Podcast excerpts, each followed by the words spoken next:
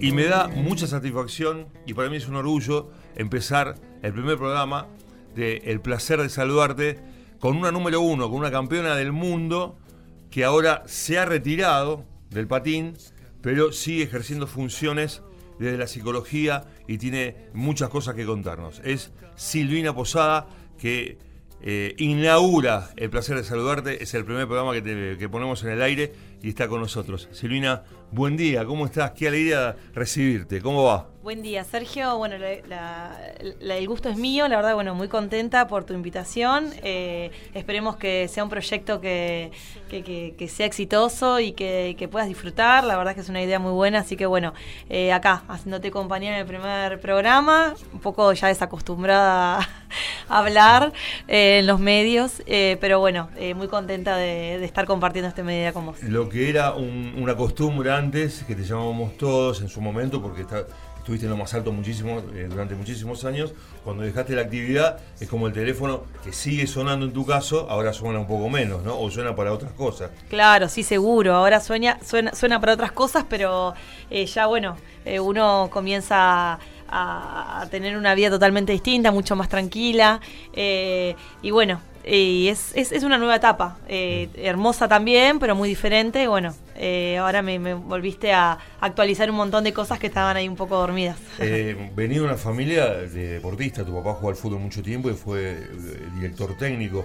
Vos mamaste un poco todo eso, ¿no? En lo que es la adrenalina, las concentraciones, los viajes, cambiar de ciudades. Estabas un poco acostumbrada ya de muy chica junto con tus hermanas. Sí, claro, bueno, mi papá siempre muy vinculado al fútbol, entonces, bueno, eh, desde chica, eh, de hecho siempre, o sea, eh, era la opción, bueno, qué deporte hacíamos, pero sabíamos que, teníamos que hacer un deporte y bueno, y después yo también seguí un poco esa, rutina de, de, viajar mucho y de concentraciones y estar poco en la ciudad, así que bueno, la verdad que fue una experiencia muy linda, parece como muy lejana en el tiempo, a veces ya ni me acuerdo que era yo, pero sí, la verdad es que bueno, fue fueron años así como muy movidos, ¿no? Estamos hablando con Silvina Posada, aquí en El Placer de Saludarte. Silvina es una de las hijas de Carlos Posada, gran figura en los años 60 de San Lorenzo y de Atlético Mar del Plata y después se dedicó a la dirección técnica. A tu papá fue una de las primeras personas que conocí junto con Merengue García, porque cuando empezamos a trabajar nosotros, Kimberley estaba en el torneo nacional y tu papá era el ayudante de campo de merengue y ahí empezamos esta relación que tiene más de 40 años.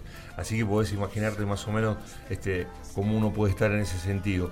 ¿Llegaste a vivir en Madrid cuando tu papá fue a dirigir? ¿Eras muy chiquita o no? No, yo no llegué. Eh, llegué a estar así muy poquitito, así esporádicamente, pero estaban mis hermanas. Así que sí, yo fui acompañando algunas temporadas. Eh, en Madrid y en otros lugares, pero no, no llegué a vivir ahí. ¿Ibas a la cancha, Selina? Sí, cuando, yo cuando era chica lo, lo, acompañaba mucho, me acuerdo, la época donde él estaba como entrenador de Atlético Mar del Plata, iba ahí ayudando, como pobre, él tuvo tres hijas mujeres. Bueno, yo iba ahí eh, con la última frustración que debo haber sido yo, eh, iba y bueno, lo ayudaba con las pelotas, y que ya me encantaba ir, eh, o los almuerzos previos al, a los partidos, que, comían tallarines, no sé, viste, todos los jugadores y qué sé yo, y sí, yo lo acompañaba mucho y me gustaba. Así que bueno, sí, lo, lo, he acompañado. Seguramente una de las primeras cosas que viste en tu vida fue una pelota de fútbol por tu papá.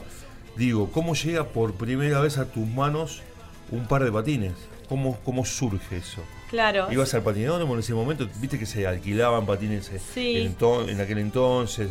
Alquilabas una hora y te ponías unos patines extensibles y, podías patinar. Primero, eh, eh, seguramente eh, eh, empezó como un divertimento y después se transformó en, algo de todos los días, ¿no? Sí, en realidad en casa había unos patines, ¿viste? Esos naranjas que todo el mundo debe conocer, con la tirita. Y bueno, había dos, dos pares de mis hermanas y bueno, así empecé a aprender a patinar. Le dije a mi papá, bueno, llévame. Y bueno, cuando llegamos al patinódromo estaba en Hora Vega en ese momento, dando una escuelita municipal.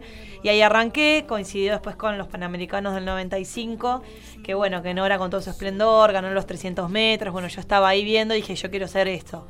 Viste, así como fue mi máxima inspiración. Y bueno, ahí arranqué.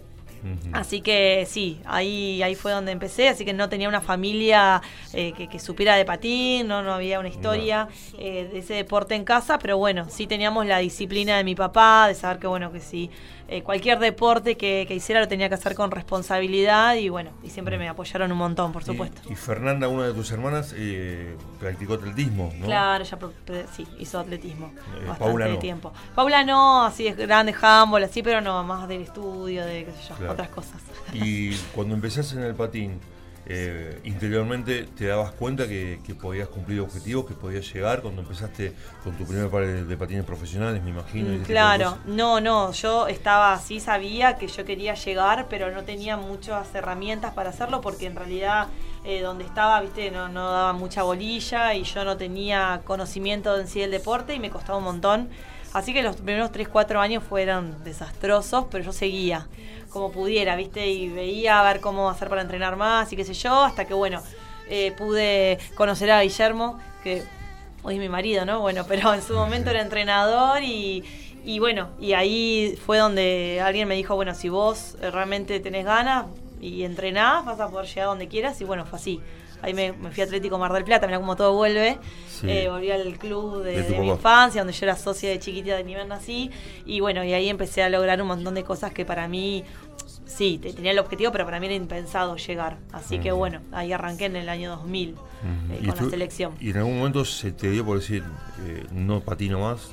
¿Estuviste a punto de largar, digamos?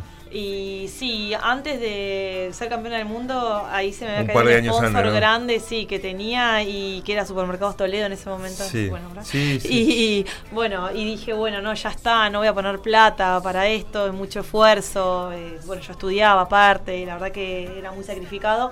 Y bueno, y me fui al mundial y salí campeona del mundo, así que fue algo que después, bueno, se te empiezan a abrir puertas, pero las puertas se abren cuando ya el resultado está consumado, pero en lo previo, que es cuando uno realmente necesita el apoyo, para llegar es muy difícil de conseguirlo. Así que bueno, ese fue el primer momento, sí. Bien, ganaste muchas cosas, pero ganaste un Conex. ¿Vos sabés lo que ganaste un Conex? Fue en el año 2000. Eh, 2010 creo, porque era de la década, de los deportistas más importantes de la década. De la década. Sí, fue un reconocimiento hermoso. Era creo que los deportistas más con mayores logros del 2000 al 2010 y me lo dieron junto a Andrea González y bueno, fue hermoso, aparte bueno, unas personalidades súper destacadas. Eh, así que sí, fue la verdad que es un premio muy prestigioso me, gustó mucho tenerlo. ¿Te enojaste mucho con el patín en algún momento? ¿En general?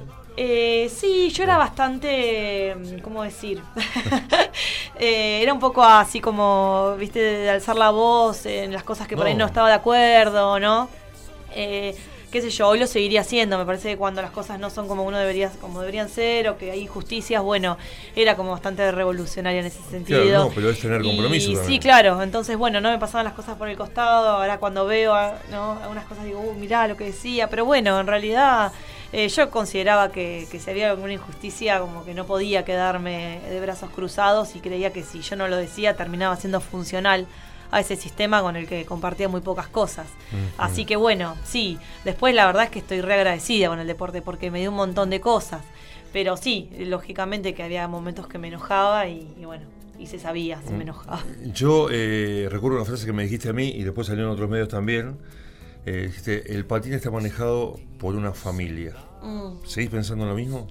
Y eh, bueno, ahora ya no está manejado por una familia. En ese momento sí, pasaba eso, pasaban cosas. Ahí fue cuando decidí comprometerme. Yo ya había dejado de patinar. Y dije, bueno, me comprometo desde lo dirigencial para ver si se puede hacer eh, algún cambio. Yo tenía una mirada más del deportista, entonces de repente poder ponerme como dirigente para poder otorgar herramientas y para facilitarle las cosas a los chicos. Y fue una experiencia que estuvo buena, que, eh, que no lo volvería a hacer, porque creo que el rol del dirigente es muy ingrato. Eh, y me llevaba muchísimo tiempo es ad Yo por ahí, por eso ahí entendés cuando decís, bueno, ¿por qué los dirigentes son grandes? Porque en asociaciones tan chicas, instituciones donde lo haces ad honorem, es muy difícil que vos estés en tu, en tu momento de tu, vida productiva y que encima le puedas dar un montón de espacio y de tiempo a, una asociación en este caso, que era y le restas un montón de tiempo a la familia. Bueno, yo ni hablar que no tenía hijas, imagínate que ahora hubiese sido imposible y demasiado tiempo les resto con mi trabajo, no, no lo podría hacer, ni, quisiera hacerlo, pero fue una experiencia que me gustó. Me gustó, me peleé mucho con dirigentes y con eh, y con el con el Ender me peleaba mucho. Hoy me río con Horacio Tacones, nos, nos matábamos al principio, ahora tengo una relación excelente, de hecho trabajo en Once Unidos, pero bueno, bueno, siempre así, ¿no? Con este ímpetu que, que, que, que después aparece plasmado en cualquier otra eh, en otra función mía, pero bueno, sí, fue una buena experiencia, la verdad es que sí. Estamos charlando con Silvina Posada, aquí en el placer de saludarte, el primer programa que ponemos en el mediodía de Mar del Plata en el aire con eh, una campeona del mundo. ¿La última campeona del mundo o la penúltima? ¿No? Por ahí estamos. Sí, la anteúltima, sí, la última fue Mayra Arias. Sí. Eh, lo único, el, el, el récord que hice todavía está vigente, así que bueno, cada año se corre la carrera, digo que no sé, que, no sé. que haya mucho viento, que no sé que pase algo. No, bueno, todavía sigue, pero bueno, ya en un momento ya van montón de años, en 2006, así que bueno, en algún momento calculo lo van a poder superar. Pasaron 13 años. Sí. Eh, Corea, campeona del Sí. mundo. Eh, llegaste, te bajaron la bandera, llegaste primera. ¿Qué sentiste en ese momento?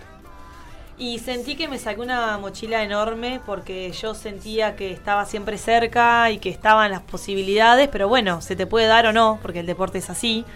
Eh, Entonces cuando lo logré dije, bueno, ya está, ahora sigo porque lo disfruto, pero no tengo, eh, yo tenía ese, esa como esa ese peso de yo quería ser campeona del mundo porque sabía que tenía las condiciones y que tenía el nivel para hacerlo, pero bueno, como te digo, eh, no siempre las condiciones eh, son eh, es suficiente, digo, ¿no? Siempre hay un montón de otras cosas que, que se juegan en el deporte que hace que por ahí uno puede ser excelente y que no se le dé. Messi no es campeón del mundo, ¿no? O sea, Sí, tiene oro. eh, ni hablar. Entonces, bueno, digo, a veces hay condiciones que, que uno no maneja y que no sabes que se puede dar. Así que fue lo primero, decir, bueno, ya está, ¿viste?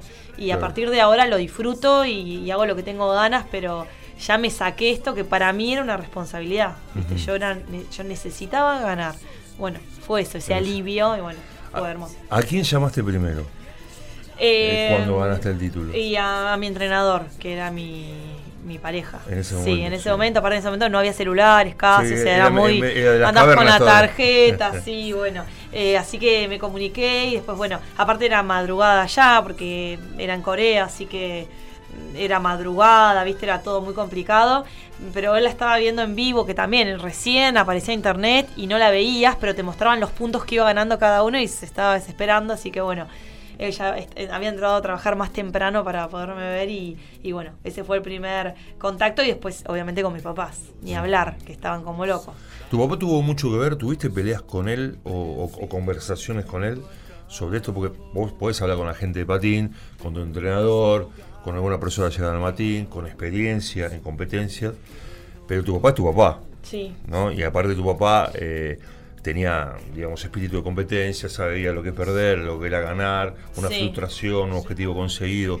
¿Hablabas con él eh, de esto? ¿O él te sacaba la conversación? ¿Tuviste charlas Mm, Mira, profundas? cua- cuando arranqué, sí, porque lo que siempre me decía era, bueno, yo te voy a apoyar si vos lo haces con, con responsabilidad. Era siempre con la conversación seria que teníamos, ¿no? Él veía que yo no iba ni para atrás, pero que yo me ponía, entonces me decía, bueno, mientras vos lo hagas con responsabilidad, estando, y siempre tuve ese apoyo. Después lo que sí no le gustaba a él, por ahí este, este carácter más revolucionario mío, yo sé que lo incomodaba eh, y se enojaba un poco, eh, pero bueno, viste, Cada uno es eh, como claro, soy así, lo entendió y bueno, sí. Pero siempre de algunas- respeto, o sea. No, sí, claro, por eh, supuesto. Cosas, eh, vos decís Sí. fuerte, pero sin falta de respeto a nadie. No, no, por supuesto. Eh, pero bueno, sí, sí, siempre, siempre lo hablaba y siempre la verdad es que me, me ha apoyado. Bien, yo voy a contar algo, no es una infidencia ni mucho menos, pero de tantas veces que iba al negocio, me dice, y Silvina, viste, Sergio, y Silvina, digo, Pato, quédate tranquilo, que, que va a arrancar. Y yo, viste, va, va. Y después se dio. Cuando ganaste fui, por supuesto, le dije, Claro. viste que se dio, Pato.